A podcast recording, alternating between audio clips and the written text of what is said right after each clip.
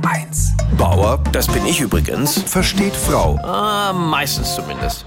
Übermorgen haben meine Frau und ich Hochzeitstag. 15 Jahre. Und klar, bei 15 Jahren muss man natürlich auch was schenken. Und da kann ich den Männern nur raten, geben Sie richtig Geld aus. Teures Geschirr zum Beispiel ist das Beste, was Sie machen können. Weil das wird nicht nach Ihnen geworfen. Schmuck ist natürlich auch eine Überlegung wert. Aber meine Frau hat ja schon jede Menge Ketten. Äh, vor allem für mich. Aber Schmuck kann man natürlich nicht genug haben. Und da müssen es auch nicht immer Edelsteine sein. Denn gerade für esoterisch angehauchte Frauen gibt es ja eine günstige Alternative. Heilsteine. Die tragen sie nicht am Finger, sondern schmeißen sie einfach in ein Glas Wasser. Und je nach Stein tritt dann eine entsprechende Heilwirkung ein, sofern sie ihn nicht verschlucken.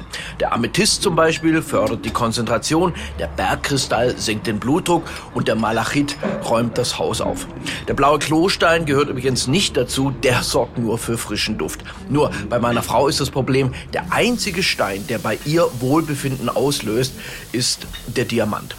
Dann bin ich mal nach Frankfurt zu Schmarotzki, aber wissen Sie, was so ein Ring mit einem echten Diamanten kostet? 5000 Öcken. Ey, für was? Mein Diamanten sind auch nur ein Stück Kohle mit zu viel Zeit. Diamanten entstehen ja über die Jahre durch sehr viel Druck. Und wenn ich mir jetzt anschaue, wie meine Frau mich seit Jahren behandelt, bin ich ja quasi schon der Diamant. Über Jahre zurechtgeschliffen. Außerdem, meine Frau hört diesen Podcast ja auch. Und wenn sie jetzt erfahren würde, dass sie am Freitag einen Ring für 5000 Euro bekommt, dann wäre ja die ganze Überraschung weg. Und deswegen habe ich mir jetzt gedacht, komm, wir machen einfach zum Hochzeitstag eine richtig teure Flasche Wein auf. Weil einschenken ist auch schenken.